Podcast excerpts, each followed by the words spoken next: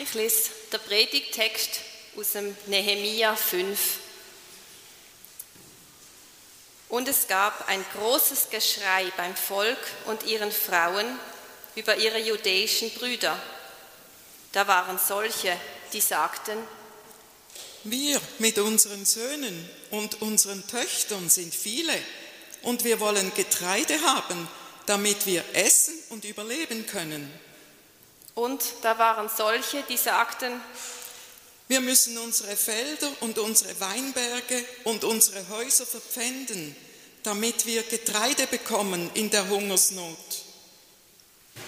Und da waren solche, die sagten, wir mussten Geld leihen für die Steuer des Königs auf unsere Felder und unsere Weinberge.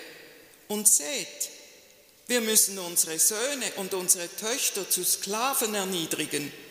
Und manche von unseren Töchtern sind bereits erniedrigt worden. Und wir haben nichts dagegen in der Hand. Und unsere Felder und unsere Weinberge gehören anderen. Und als ich ihren Hilferuf und diese Worte hörte, wurde ich sehr zornig. Und mein Herz in mir ging mit sich zu Rate.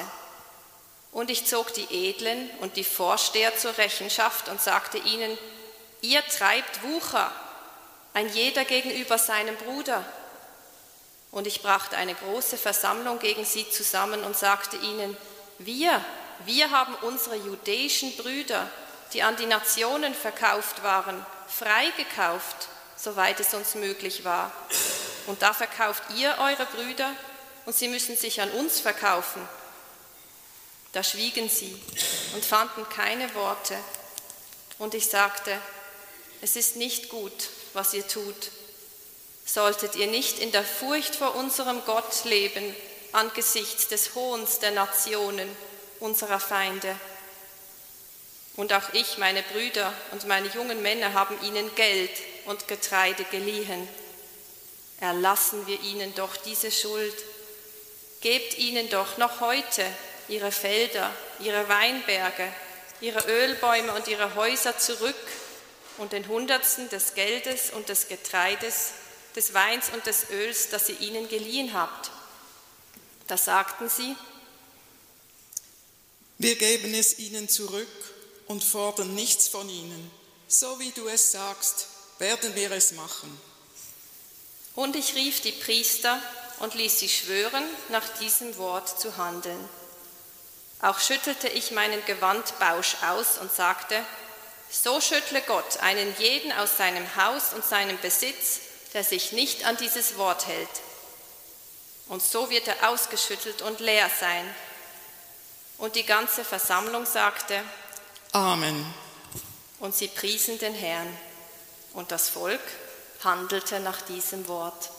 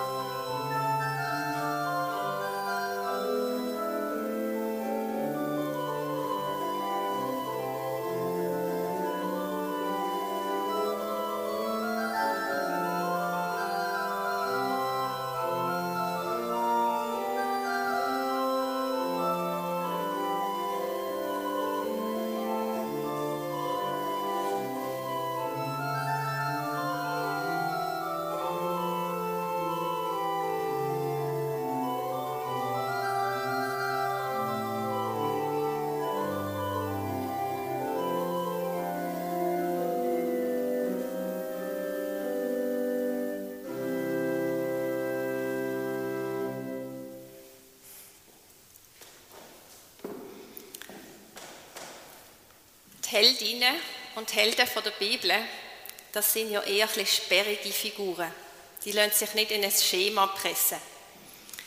Da sind junge und alte, stinkreiche und ganz arme, sehr gebildete und bildungsferne Frauen, Männer, fromme und nicht so religiöse.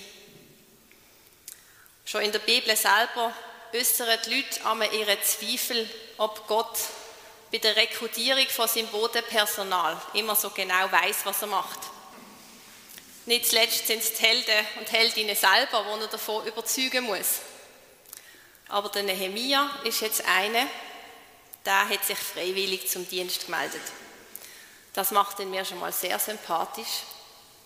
Und noch sympathischer macht ihn mir, dass er ganz gut schweizerische Qualitäten aufweist. Er ist flüssig, sparsam, vermögend und pragmatisch. Er hat ja den Auftrag gekriegt vom persischen König, die Stadtmauern um Jerusalem wieder aufzubauen. Und da erfüllt er mit großem Engagement und nimmt dabei das Motto von Martin Luther vorweg: Bete, als ob alles Arbeiten nichts nützt und arbeite, als ob alles Beten nichts nützt. Ich glaube, da können ja die meisten von uns mitgehen. Aber jetzt entsteht eine Situation, wo sich der Nehemia gerade gar nicht typisch schweizerisch verhalten, aus meiner Sicht. Und ich lade euch ein, nochmal euch die Situation vor Augen zu führen. Die Bewohnerinnen und Bewohner von Jerusalem, die leben buchstäblich auf einer Baustelle. Ich glaube, wir können in Muttens doch ein bisschen nachempfinden, wie das ist bei den Grossbaustellen der letzten Monate. Nur, dass die in Jerusalem nicht so durch schöne Abschrankungen gesichert ist, sondern völlig exponiert. Und statt ist doch das ein gefundenes Fressen für Plünderer und für findlich gesinnte Nachbarn. Und der Nehemia organisiert aufgrund von dieser Situation, das ist im Kapitel vor unserem Predigtext beschrieben, ein 24-Stunden-Schichtbetrieb. Eine Gruppe schafft jeweils auf dem Bau und die andere Gruppe ist beim Sicherheitsdienst eingeteilt. Das Ziel ist es halt, möglichst schnell mit dem Bau voranzukommen und gleichzeitig die Stadt zu beschützen. Das Problem ist einfach, wenn alle Männer im arbeitsfähigen Alter entweder auf dem Bau oder bei der Wache eingeteilt sind, wird es bisschen schwierig mit der Lebensmittelbeschaffung. Die Frauen und Kinder, die krampfen also allein auf den Feldern, aber bei diesen ständigen Scharmützeln und den fehlenden Arbeitskraft haben die natürlich keine Chance, ihren Lebensunterhalt zu bestreiten. Heute würden wir hier von Working Poor reden. Familien, wo beide Elternteile 100% arbeiten und trotzdem nicht über die Runde kommen. Was für ein Haus wollt ihr mir bauen? fragt Gott. Im Nehemia fährt es richtig ein, wo einige von diesen Familien zu ihm kommen und ihre prekäre Situation vor ihm offenlegen. In ihrer Not haben sie sich massiv verschuldet. Einige haben sogar ihre Kinder müssen in Sklaverei verkaufen.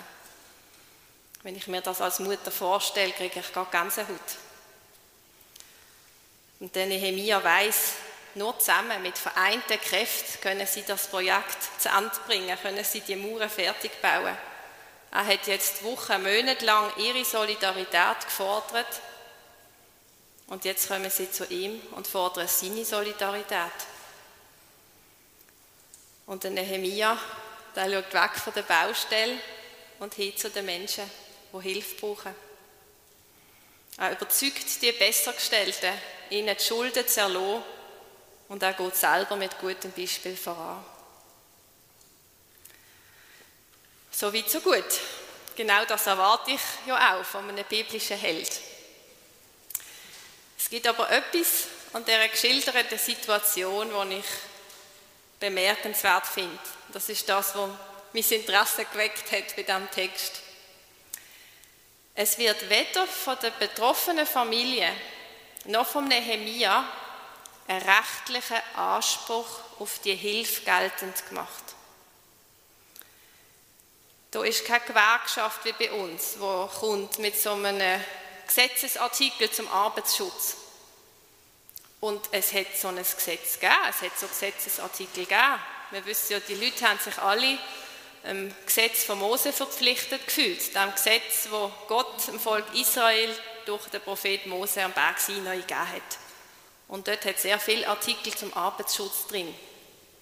Unter anderem gibt's, ist dort ein äh, Erlassjahr vorgesehen, ähm, ein Gesetz, wo all sieben Jahre einen allgemeinen Schuldenerlass vorsieht, wo den Armen einen Neuanfang ermöglicht und die Reichen in die Pflicht nimmt. In unserer Situation hier ist jetzt aber kein Erlassjahr in Sicht. Und deshalb hat aus rechtlicher Sicht niemand Anspruch auf einen Schuldenerlass. Es war völlig legitim und bequem vom Nehemia, sich auf den Gesetzesartikel zu berufen und die Forderung der Familie mit dem abzuschmettern. Sorry, steht so in der Bibel, könnte er sagen. Und niemand könnte ihm widersprechen. Der Nehemia orientiert sich aber bei seiner Entscheidung nicht an dem Gesetzesartikel, nicht an dem Bibelvers, wo ihn selber und die Bessergestellten ins Recht setzt. Stattdessen orientiert er sich am Gebot von der nächsten Liebe, wo ebenfalls schon in einem von den Büchern Mose steht. Du sollst deinen Nächsten lieben wie dich selbst.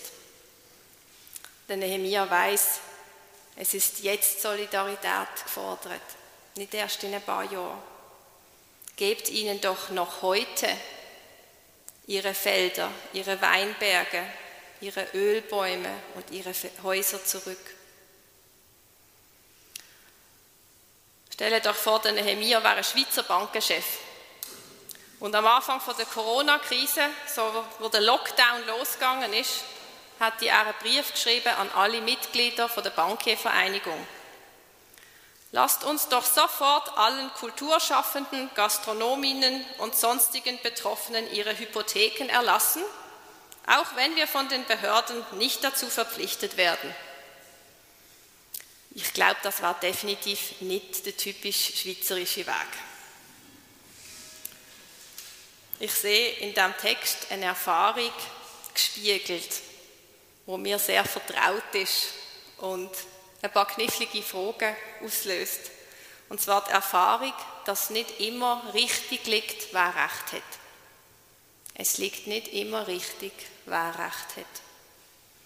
Und ich denke jetzt gar nicht an die Situationen, wo Gesetze offenkundig falsch sind, sondern mehr an die vielen Situationen vom Alltag, wo wir in der Situation sind, wo wir zwischen Gnade und Recht entscheiden müssen.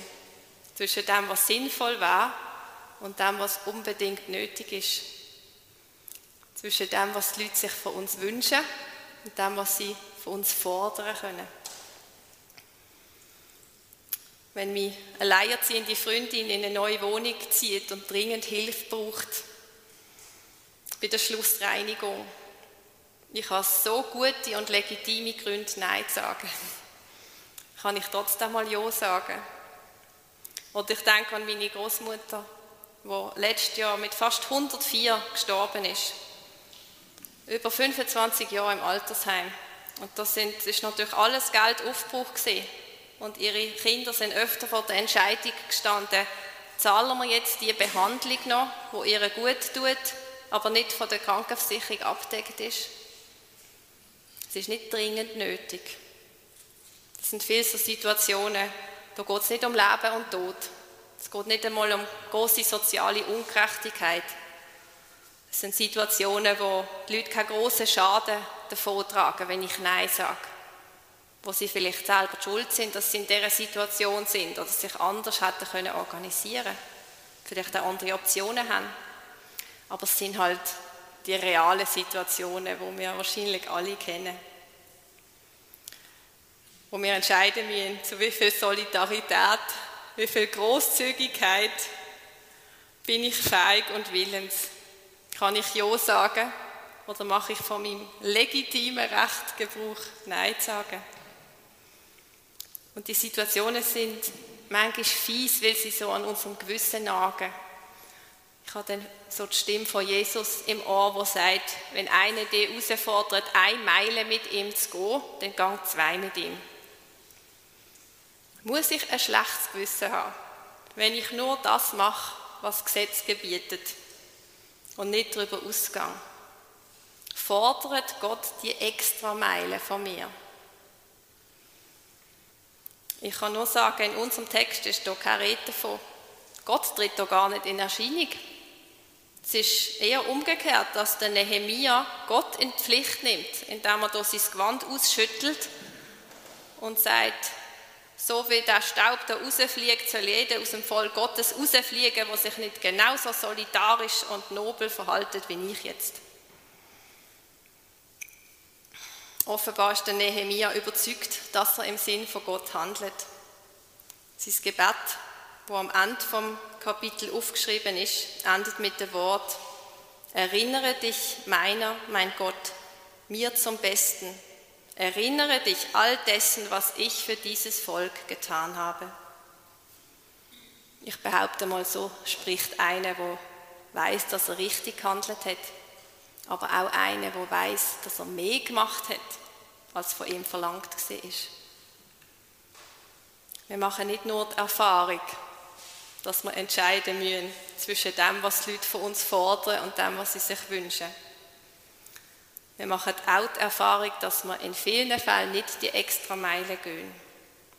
Dass wir nicht wie der Nehemia auf unsere Ansprüche verzichten können oder wollen und zwischen diesen beiden Erfahrungen, der Erfahrung, dass es manchmal mehr braucht, als was gesetzlich fordert ist, und der Erfahrung, dass wir das mehr nicht immer können leisten können, ist eine Spannung. Ich finde es bemerkenswert, dass die Bibel uns diese Spannung zumutet. Sie löst sie nicht auf. Sie macht die Extrameile nicht zu einem Gesetz. Und wir dürfen wissen, dass es Genug gibt. Liebe deinen Nächsten wie dich selbst heißt ja, ich darf, ich soll sogar auch zu mir selber schauen. Und gleichwohl führt uns der Nehemiah vor Augen, dass Liebe und Verantwortung über das Gesetz rausgehen, über Regeln und Ordnungen. Das Gebot der Stunde, das ist nie schriftlich festgehalten.